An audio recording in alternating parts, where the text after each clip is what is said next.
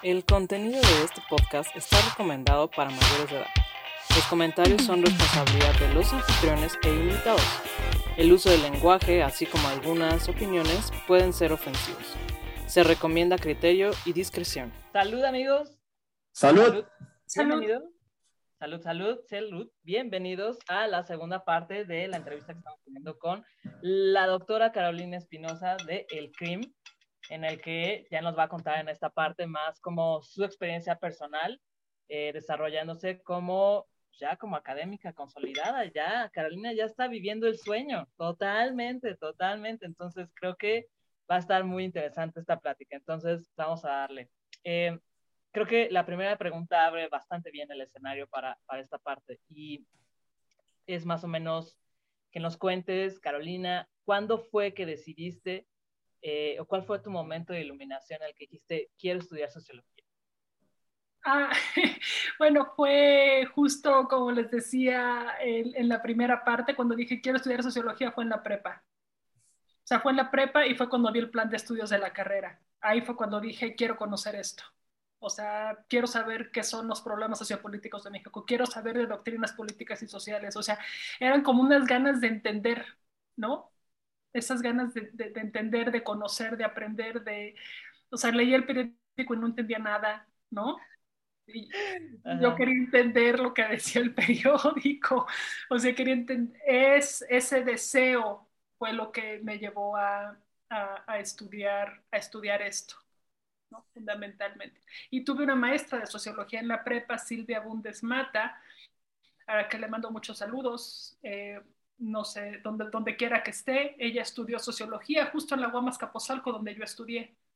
Entonces, eh, sus clases eran estupendas, eran fabulosas, ¿no? Como en la prepa influyen mucho los, los profesores que uno tiene, ¿no?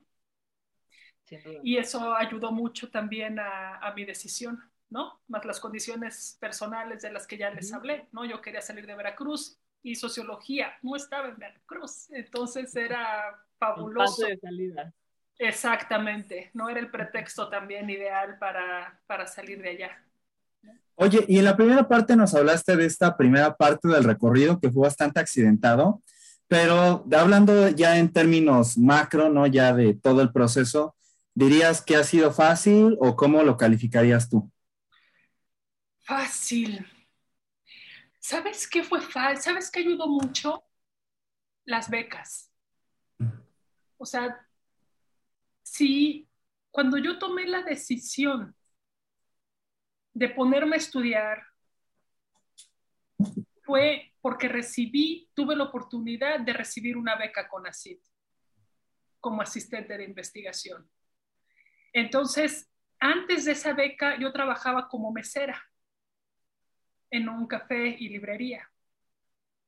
Y recibir esa beca con ACID me sirvió para dejar mi trabajo eh, en el café y dedicarme a la investigación.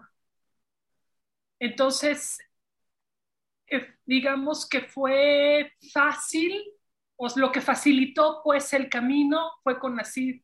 Gracias con Nacid, ¿no? Mi hermana me hacía burla porque decía, ¿ya cuándo vas a dejar de vivir de los impuestos de la gente? Ponte a trabajar, o sea, Tuve beca con NACID dos años al terminar la licenciatura, dos años de maestría, cuatro años de doctorado, luego el estímulo de SNI, o sea, gracias con NACID, ¿no?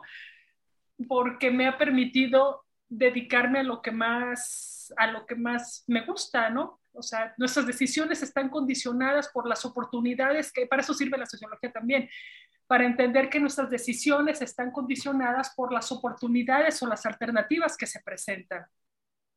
Yo no hubiera podido decidir dedicarme a la investigación si no hubiera tenido la oportunidad de una beca. Pude elegir. ¿Me dedico a la investigación o sigo trabajando en este, en este café? Porque tenía la alternativa, tuve la oportunidad porque había una beca de por medio. Entonces, em, es, ese apoyo institucional, que era una beca bien, bien, bien, bien chiquita, era de 2.500 pesos al mes, me acuerdo. Pero para una joven que está sola, no alcanzaba para pagar la renta de un cuarto de azotea. Y que aparte, es, es lo que dicen, ¿no? Que eh, siempre es típica esa, esa frase tan bonita que te dicen de que es de los impuestos, que cuando vas a trabajar, como, como, como, si tú estuvieras este, nada más aquí echado, ¿no? Este, sin hacer nada. ¿No? O sea, cuando en realidad pues es un trabajo, o sea, y la gente no se da cuenta de que uno está trabajando y, haciendo cosas y que la beca también, o sea, no es, no es la millonada, o sea, la gente cree que tienes este monos mayordomos aquí sirviéndote tragos, pero pues no funciona así. No, no, no, era una beca de 2.500 pesos que alcanzaba para pagar la renta de un cuarto de azotea en Clavería, en Azcapotzalco, ¿no? Y para comprarme 100 gramos de queso panela y dos bolillos para cenar, ¿no? Y ya, o sea, ¿no? Pero no necesitaba nada más. O sea, la verdad es que yo con eso era feliz, ¿no? No, no era. Entonces sí que, ya no me acuerdo bien de la pregunta, pero era como, ah, qué obstáculos, que si fue fácil o fue difícil. Sí. yo diría que lo que lo facilitó fue eso, fue, la, fue el, apoyo para la, para la investigación, ¿no? Es, es, es fundamental, eso fue como lo, lo, lo, que lo hizo, lo hizo fácil. Lo, lo, difícil, pues, fue, fue justamente lo mismo, ¿no? Cuando no pude hacer mi doctorado en el extranjero, pues porque simplemente no, no, no tenía recursos como para eso, ¿no? Sí, okay. por. Oye, Carolina, y bueno, ahora, eh, ¿cómo le explicas a la gente fuera de tu círculo académico, público en general, familia, amigos, lo que sea? ¿Cómo le explicas qué es la sociología y qué es lo que haces? Ok, la sociología es una ciencia, una disciplina científica que así como, lo voy a decir en términos muy burdos, ¿no? Pero pensando, supongamos que se lo explico a mis sobrinos, ¿no? O otras personas, así como otras disciplinas estudian cómo funcionan las células, cómo crecen las plantas. Estoy diciéndolo de manera muy tonta, pero La, la sociología explica cómo funciona la sociedad. A ver, supongamos que alguien quiere entender por qué existen los partidos políticos ¿Por qué hay feministas radicales protestando en las calles? ¿Por qué existen las iglesias? ¿Cómo funcionan las escuelas? Para eso sirve la sociología. ¿Por qué em, eh, a, los, a los hombres los educan de un modo y a las mujeres de otro? ¿Por qué hay feminicidios? ¿No? Para eso sirve la sociología. O sea, si, si alguien dice, bueno, ¿eso qué? ¿O para qué? ¿O como qué? Bueno, pues, o sea, pensemos en nuestra vida cotidiana, desde que nos levantamos. ¿Por qué nos levantamos a cierta hora y tenemos ciertas actividades? ¿Qué hacemos al levantarnos? Desayunar, ¿qué desayunamos? ¿De dónde traen la fruta que nos servimos en el plato? O sea, hay mecanismos de producción, ¿no? Eh, o compramos la fruta en el súper. A ver, ¿por qué existen los súpers? Bueno, pues porque son organizaciones formales que reducen los costos de transacción, dirían algunos economistas, ¿no? Entonces, en lugar de yo plantar mi fruta en mi jardín, voy al súper porque es mejor, ¿no? Conseguirlo, eh, etcétera. O sea, si, si analizamos toda nuestra vida cotidiana, lo que hacemos desde que nos levantamos hasta que nos vamos a dormir, vemos formas sociales la familia, la escuela, el trabajo, el cine, el parque, lo que consumimos a través de la computadora, ¿no? Todo eso forma parte de la sociedad y la sociología sirve para entender cómo es posible eso, por qué es de un modo y no de otro, ¿no?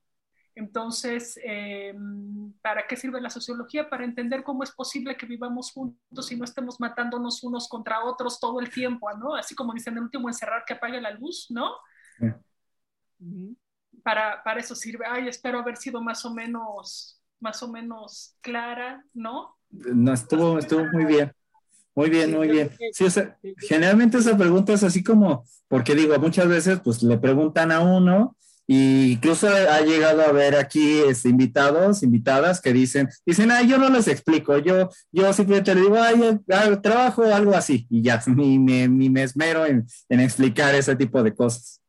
Sirve para tomar decisiones, ¿no? Sí. Ah, pues justo en el curso que doy sobre construcción de escenarios, ¿no? Es un curso con algo de prospectiva. Este, yo no soy prospectivista, ¿no? Pero eh, eh, tomé, tomé la decisión de dar ese curso. En el curso a los estudiantes hacemos construcción de escenarios con sus tesis. O sea, procuro, aunque, aunque los métodos que vemos son para escenarios de largo plazo, 25 años, ¿no? Para tratar de entenderlos, aterrizarlos y que no me apaguen las cámaras, y que haya como que interacción y que fluya la clase. Digo, a ver, vamos a aplicar, vimos, en la última sesión vimos, ¿cómo se llama? Backcasting. Vamos a aplicar backcasting en, en, en sus tesis, ¿no? ¿Cuál es el escenario ideal al que quieren llegar? Concluir la tesis en agosto del 2022. Ese es el estado ideal. ¿Cuál es el estado actual? ¿No? ¿Qué porcentaje llevas? ¿No? ¿Qué acciones vas a llevar a cabo para esto? ¿Qué obstáculos hay? Y aplicamos la metodología de manera muy burda muy tosca, muy simple, muy incompleta, pero haciendo un ejercicio de aplicarlo. Bueno, pues se dieron cuenta los estudiantes, hasta yo misma, ¿no?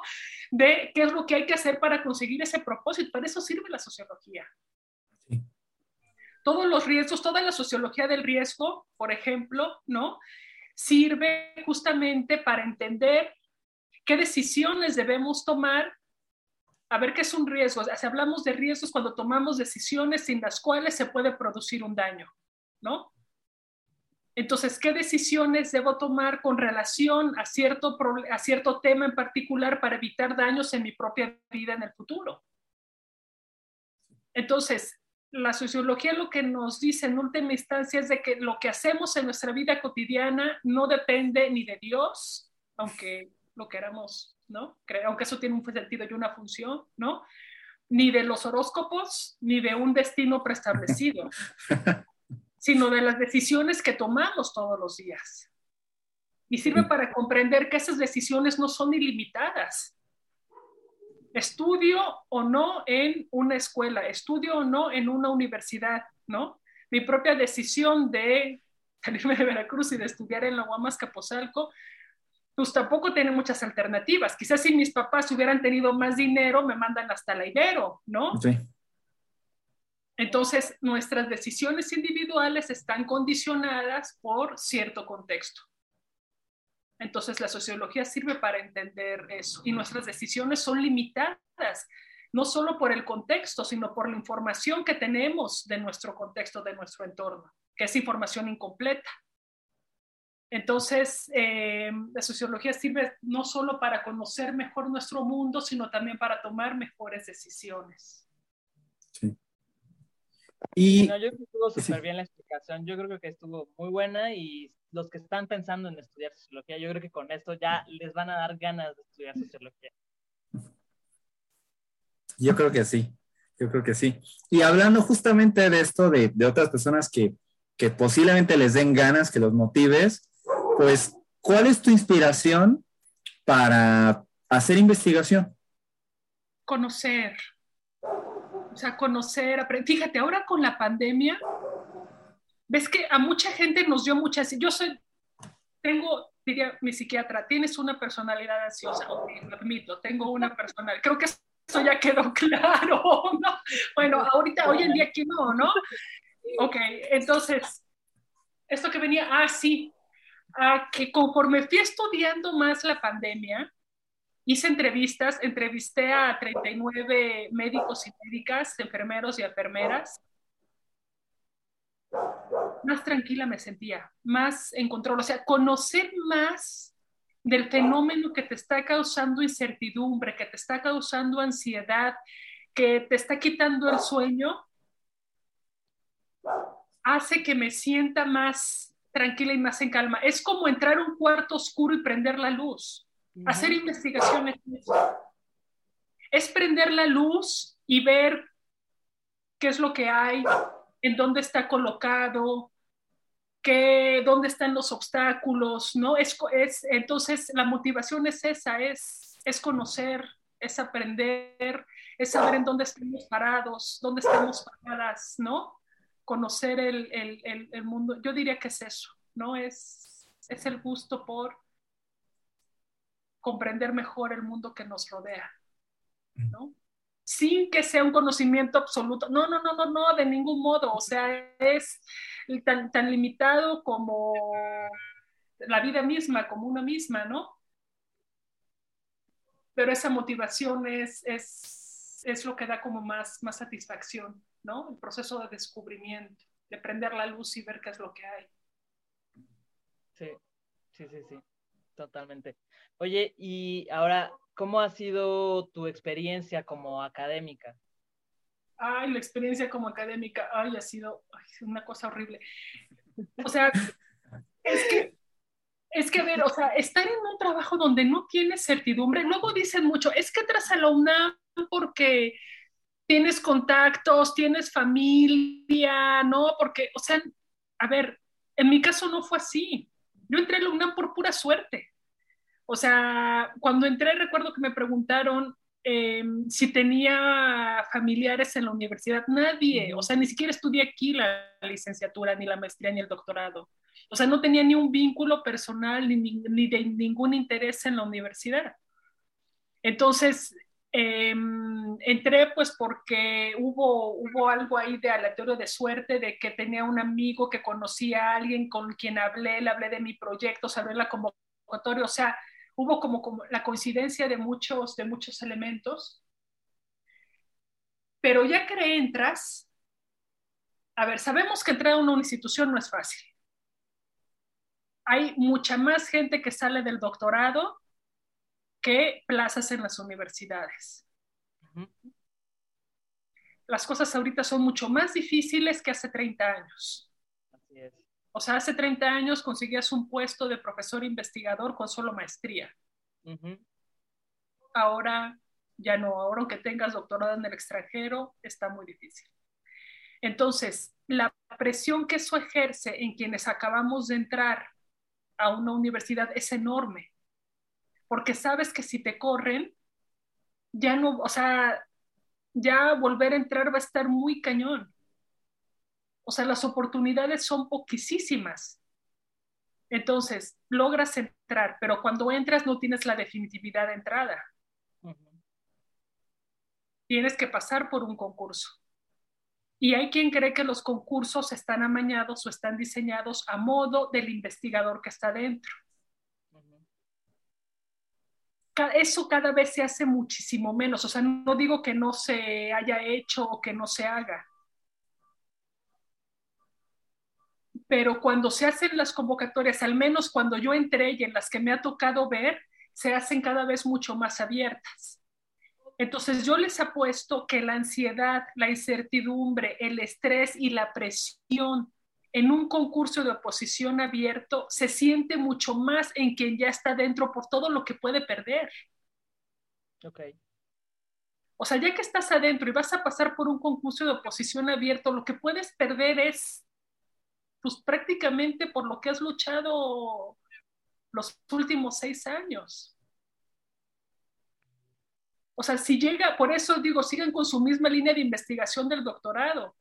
O sea, si hubiera llegado alguien que supiera de violencia, y ahí están los concursos, están abiertos, pueden ver mi ensayo, mi todo, ¿no? No, no, es, es voy para afuera. No les voy a mentir, acabé en el psiquiatra.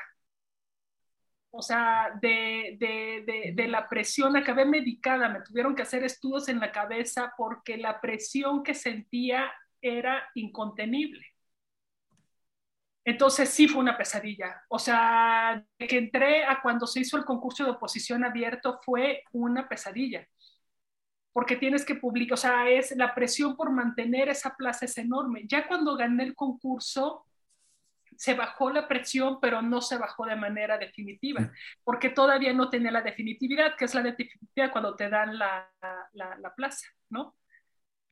Entonces, ya después del concurso me sentí mucho mejor, pero cuando, cuando obtuve la definitividad, yo entré en el 2016, ahorita 7, 8, 9, 20, 21, hace, apenas la acabo de obtener en noviembre del año pasado, del 2021, eso ya fue un cambio cualitativo, pero tremendo. O sea, ya te da otra posición. Es como decías, ya estás en la posición de tus sueños, ¿no?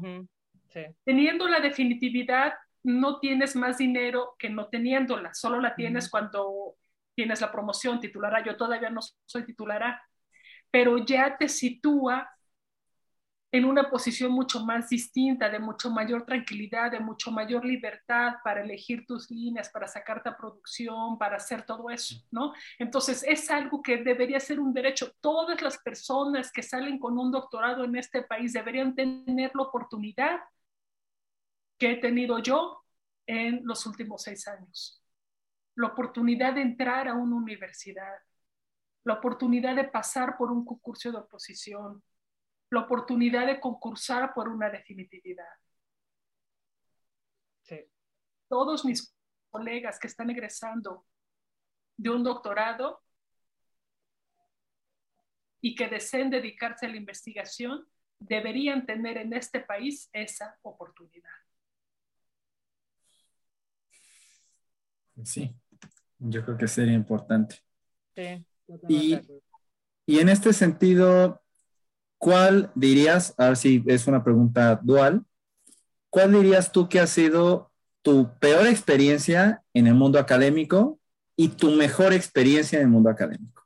El concurso de oposición abierto fue sin duda la peor experiencia. O sea, es, es una pesadilla, es, es una cosa, vaya, he tenido colegas que les dan parálisis, parálisis facial. O sea, es, es, una, es una situación, es lo peor. O sea, yo creo que después del doctorado es la peor experiencia que he vivido. O sea, es que imagínate, a ver, tuve una juventud muy, ya les hablé de eso, ¿no?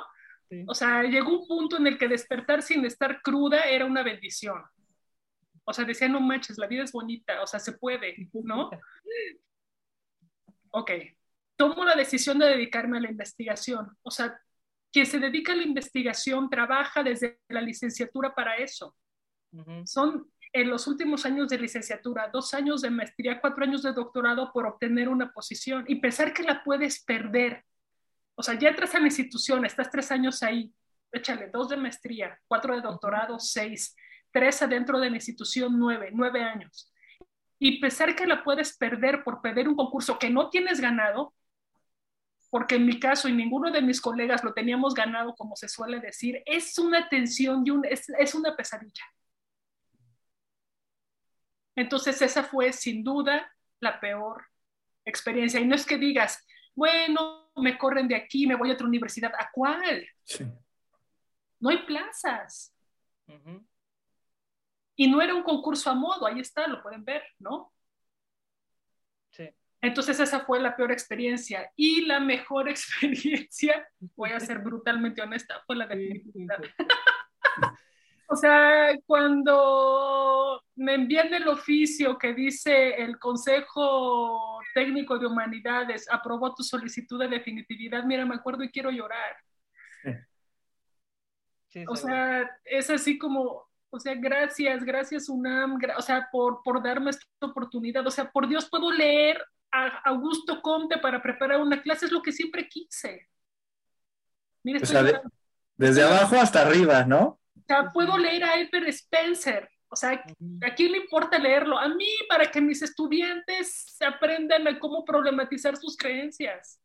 Claro, claro. No, pues sí, sin duda alguna. Felicidades por la definitividad, por cierto. Porque qué bueno que ya estás viviendo el sueño. Yo creo que todos los que hemos entrevistado aquí, nosotros mismos, es al sueño al que aspiramos llegar en algún momento. Y creo que es importante hablar de eso hay dos cosas, ¿no? O sea, que no es fácil, que sí está como la parte bonita de la ciencia, donde justo, o sea, como tú ahorita, ¿no? Que, puedes leer lo que se te pegue la gana para ayudarle a tus estudiantes, pero también están estos momentos, como, como ya nos contabas, en los que te das cuenta de cosas, ¿no? O sea, el, el conocimiento al que llegas a través de la investigación es, es un momento, yo siempre lo he equiparado con el momento de Eureka, es una, es, es, una epifanía en sí.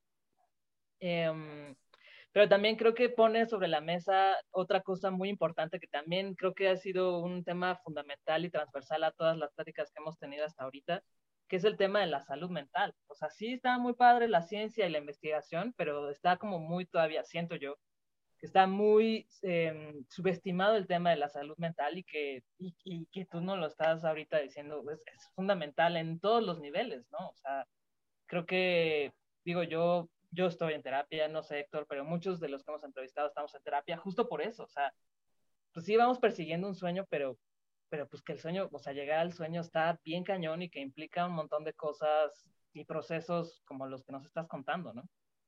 Sí, y, vuelvo a lo que decía también en, en, la, en la primera parte. O sea, quienes hacemos ciencia somos seres humanos, somos personas y estamos condicionados materialmente, institucionalmente, o sea, ¿no? La ciencia no se hace sola.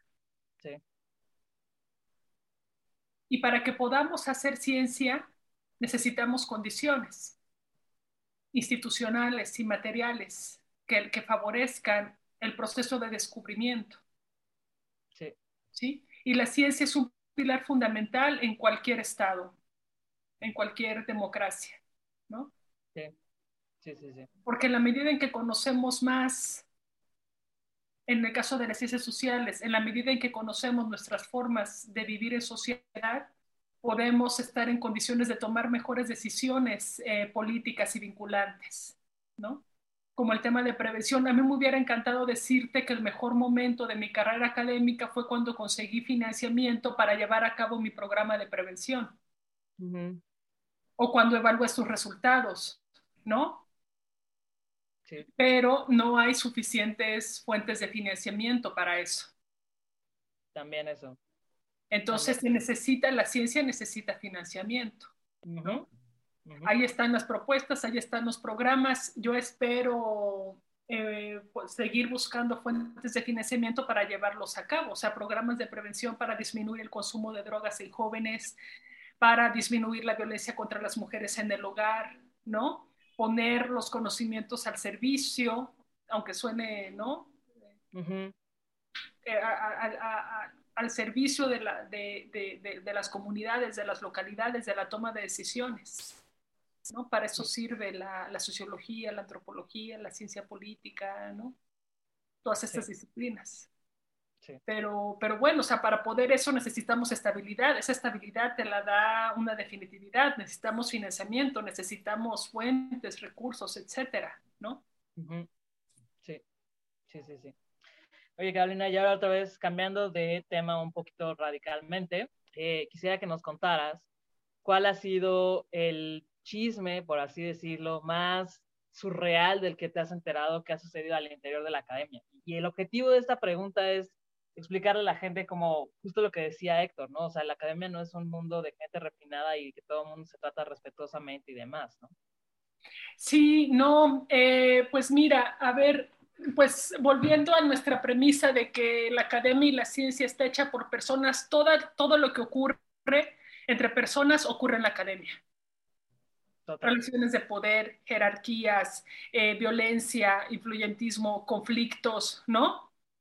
O sea, no, no, la academia no es un campo aislado de eh, los conflictos, de la violencia que hay, ¿no? O sea, somos personas, somos seres humanos y si afuera de la academia hay relaciones de poder, hay dominación, hay todo eso, también lo hay, también lo hay acá adentro, ¿no? Entonces, a ver, algún chisme, chisme, chisme particular.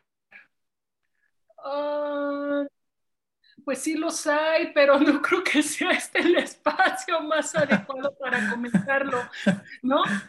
Este, sin, sin embargo, a ver, a ver. Em, no es necesario que digas nombres ni nada, puede ser. Ni nada de eso. Eh, sabemos nosotros que muchas historias este, no tienen relación con lo real, si, si, si se relacionan, son meras coincidencias. Son meras, ¿no? son meras coincidencias, ¿no? sí. No, o sea, sí, pues, hoy, a ver, hoy es lo, lo que puedes oír en, ¿no? en, muchísimos lados, de que eh, eh, tal persona entró por ciertos motivos, ¿no? Situaciones de acoso, ¿no? De violencia. O sea, lo peor que pueden escuchar del mundo se escucha adentro, ¿no? Lo importante, lo importante aquí es, es, son como el establecimiento de reglas o de normas y de procedimientos que regulen eso. Es como en la sociedad. O sea, ver, en la sociedad hay, hay normas, hay reglas que favorecen de algún modo que nuestras formas de convivencia sean más o menos pacíficas o reguladas. Lo mismo ocurre adentro. Hay prácticas, hay vicios, pero también hay normas, hay reglas, hay procedimientos y se trata de que estos regulen también em, en, nuestras, nuestras inserciones, nuestras adscripciones, nuestras promociones, ¿no? Los concursos, todo eso. O sea, si afuera hay machismo, adentro lo hay también.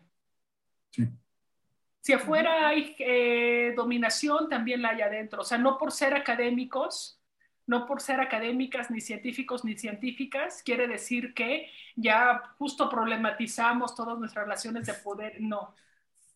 No, no. O sea, no. No, no, no, no, no. O sea, las creencias, los prejuicios eh, también se ejercen y se viven y se viven adentro, ¿no? Oye, y, y por ejemplo, aquí, este, ah, o sea, justamente hablando de esta parte académica, ¿Tú cómo dirías que es la academia eh, en, términos generales? ¿Tú dirías, bíblicamente hablando, que es un lugar de leche y miel, donde brota la leche y la miel? ¿O dirías que es un lugar así, pues, donde, donde es más un lugar bíblico del estilo de vas a pasar entre leones y lobos este, atrás del camino? O sea, sí, lo segundo lo vemos, lo vemos, lo vemos todos los días, ¿no? O sea, esto de, lo bonito, lo dulce, es justo el proceso de la investigación, ¿no? El proceso de descubrimiento, la docencia, eso está padre, eso está bonito, ¿no? Em, identificar tus categorías, tus variables de análisis, ver cómo los chavos, eso es como lo padre, lo bonito. Ya, eh, pero eso tiene que ver más con el procedimiento, con la metodología, con con los resultados, con, ¿no? con, con la convivencia, con los estudiantes, etcétera. Ya lo que es la vida, y eso quizás tiene que ver más con la ciencia y la docencia, que es distinto de la academia, no es lo mismo ciencia que academia, ¿no? Ya lo que es la academia, que son las posiciones al interior de una institución, ahí sí, sí hay Em, conflictos entre grupos, hay grupos de interés, hay eh, que, que, están en conflicto unos con otros, ¿no? Eh, hay, hay, gente más grande que tiene ciertas prácticas, gente joven que no sabe ni conoce bien esas prácticas y está tratando de entenderlas. O sea, sí, por supuesto, hay conflictos y relaciones de poder. Y sí, sí hay luchas, sin duda. O sea, eso es, y hay dominación también. O sea, todo eso, todo eso hay en la vida académica indiscutiblemente. Sí, sí, sí, sí, sin duda. Oye, Carolina, ¿y te arrepientes de haber elegido este camino de la docencia y, la, academia o te imaginas haciendo otra cosa? De ninguna manera me arrepiento, o sea, al o sea, no, es, es, estoy feliz, estoy, estoy en el mejor momento de mi vida, o sea, es, es, es, es el, momento en el que tengo ahora a mi edad, más de, poco más de 40, ¿no? Eh, la posición que tengo, haciendo lo que hago, eh, que, me paguen por hacer lo que hago, que es lo que más me gusta, o sea, estoy personal y profesionalmente en el mejor momento de mi vida. O sea, eso es indiscutible. Yo ya no, ya no le muevan, ya no me den más SNI, ya no, o sea, ya no me importa si no tengo más promociones, si no tengo más, o sea, con que, con que no me quiten, sí. ya es suficiente, ¿no? No quiero más ni menos clases, eh, vaya, quiero decir, no, no me interesa, o sea, ya, así como está, está perfecto, está genial, está súper bien, considerando las condiciones y las circunstancias y el momento que estamos viviendo. Oye, No, adelante, adelante. No, nada, que, en el, que, que nunca pensé eh, que pudiera ser otra cosa. O sea, nunca me he imaginado, nunca me he imaginado, desde que tomé la decisión de dedicarme a esto, nunca me he imaginado haciendo otra cosa hasta ahora con la pandemia y el concurso y la definitividad y que uno no sabe ni qué me puse a hacer pan. Wow. Pan artesanal, pan de masa madre, hice de masa madre, ni siquiera, yo no sabía que era nada de eso, pero me puse a hacerlo y dije, bueno, si no me dan la definitividad, si me corren de la UNAM, ¿no? Voy a poner mi panadería y me voy a dedicar a hacer pan. ¿no? Qué rico. De hecho, hice mi marca, hice mi marca, o sea, tengo ya mi marca, ¿no? La registré, ¿no? Oh, Ok. O sea, vendí por ahí algunas hogazas de pan, o sea, sí, sí, dije, ok, nunca, siempre quise dedicarme a esto y nunca me imaginé haciendo otra cosa. ajá. Ahora, hasta el año pasado, ya me imaginé siendo panadera. Ok. Así que si me corre de la UNAM, ya hago una inversión ahí con ese dinero, pongo mi panadera artesanal y me dedico a eso sin Problema. problema. Qué rico. Ahora ya no, con la carga de trabajo que tengo, Sí. estoy con tres cursos, o sea, duermo bien poquito, pero no me importa, estoy feliz haciendo lo que hago, ¿no? Oye, y haciendo otro ejercicio de imaginación, imagínate que tú tienes acceso a todos los recursos, que todas las puertas están abiertas eh, para realizar tus investigaciones. ¿Cómo es ese mundo fantástico y utópico? Con un proyecto multidisciplinario de investigación dedicado a la prevención de la violencia. Eso sería así como lo ideal, con recursos, con lana, con todo, ¿no? Eh, contactar a, hacer un equipo grande de psicólogos, psicólogas, trabajadoras sociales, sociólogas, gente, eh, geógrafos de todo, ¿no? Un equipo multidisciplinario de gente dedicado a hacer estudios cuasi experimentales en el sentido de Campbell y, Sta- y Stanley, ¿no? O Stanley. Eh, equipos de estudios, estudios cuasi experimentales en donde se pongan a prueba programas de prevención de la violencia. Eso sería lo ideal. O sea, ir a escuelas, ir a comunidades, ir a territorios, hacer grupo de control, grupo de intervención y poner a prueba distintos, distintos modos. En el caso de la violencia contra las mujeres, poner a prueba el modelo de Durwood, poner a prueba la terapia de aceptación y compromiso, poner a prueba medidas, o sea, to todo lo que ya existe que se ha publicado en otros lados, que se ha demostrado que sirve para prevenir la violencia, aplicarlo en México. Que hubiera dinero para pagarle, para pagar los honorarios de psicólogas, de trabajadores sociales. O sea, sí, sí me explico, o sea, hacer equipos multidisciplinarios chonchos, que hagan Sí. estudios comparados en materia de prevención de la violencia. Eso estaría, eso estaría, eso haría. Eso haría. Oye, Carolina, y ya para empezar a cerrar esta segunda parte tan ilustrativa, eh, ¿qué consejo le darías a alguien que está por decidirse justamente a dedicarse al mundo académico y de la investigación? Ah, eh, que si pueden que se vayan del país. O sea, si pueden, váyanse a otro país a hacer investigación. Si no pueden, o sea, yo, yo, yo, si yo tuviera 20 años menos, exploraría esa posibilidad. O sea, tratar de hacer investigación pensando en, en, en, en en las trayectorias personales, en el beneficio personal, en el ejercicio de la investigación. Es un consejo horrible porque es así como olvídense de México, ¿no? Pero personalmente, o sea, pensando en que somos seres humanos, somos personas, somos, tenemos familia, tenemos, tenemos que, pensando egoístamente, les daría ese consejo. Si no, si se van a quedar en, bueno, sigan con su misma línea de investigación del doctorado, no hagan lo que hice yo, evítense problemas, fortalezcan, o sea, sigan con su misma línea de, investigación. También les diría, a ver, pensando en quién está saliendo, hablen con gente, o sea, eh, para, hay, que hablar con otras personas, hacer redes, las redes son fundamentales.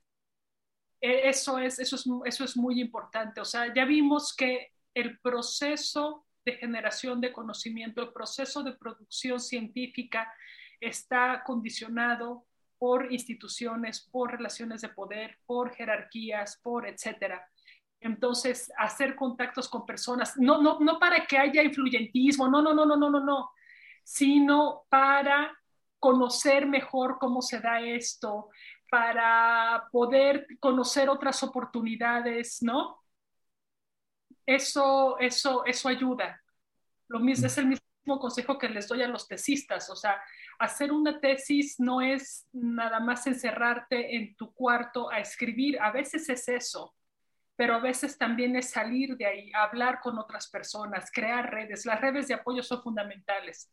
Entonces, mi consejo a, quien está saliendo eh, serían quizás dos. Uno, fortalezcan su línea de investigación y dos, creen redes de apoyo. Eso es muy importante, ¿no? Trabajo colaborativo. Eso, eso sería.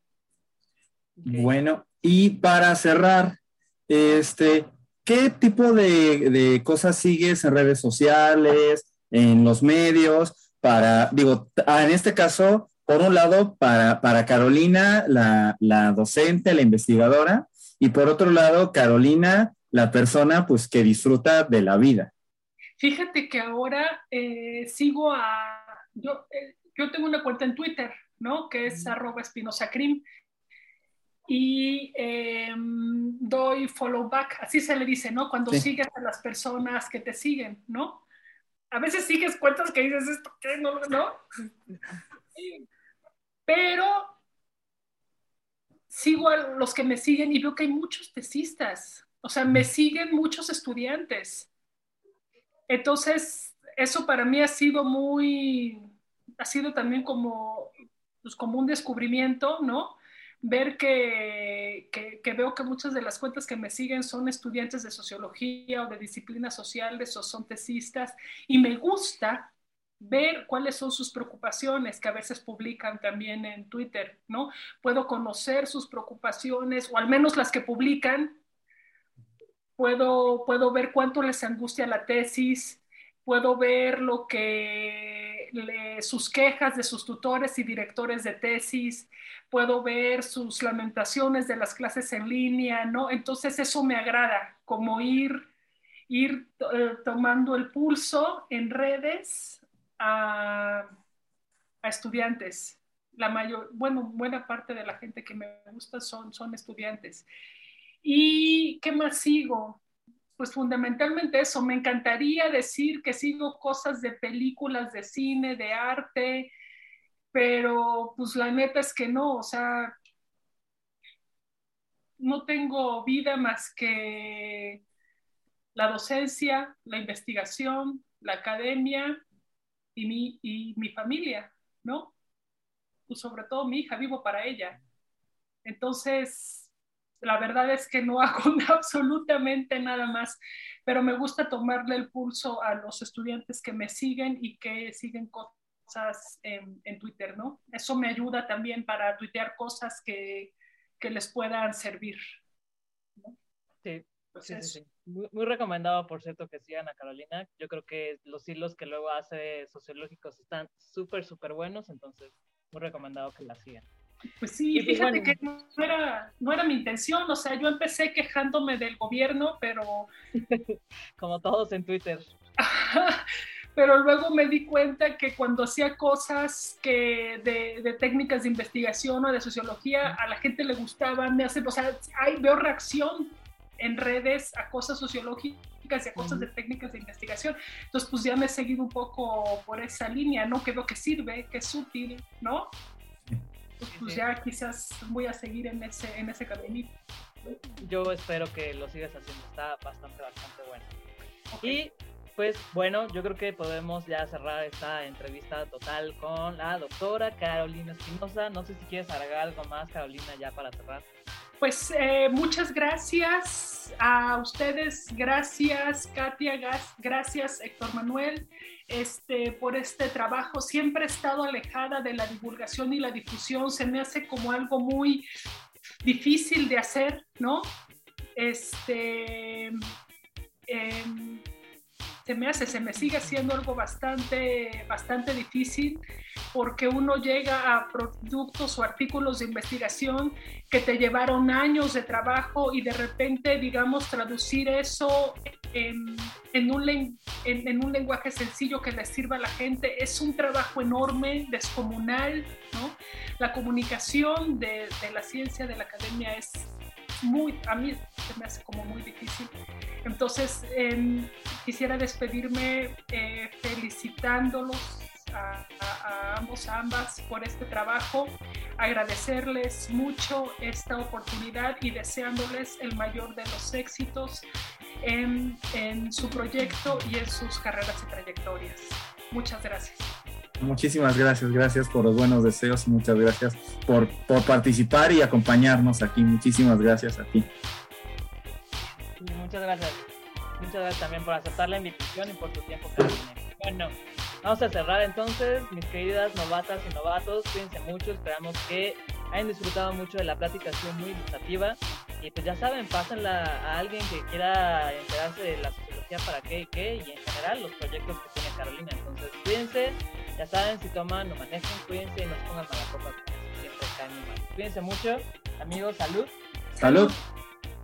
Salud, cuídense. Bye, bye.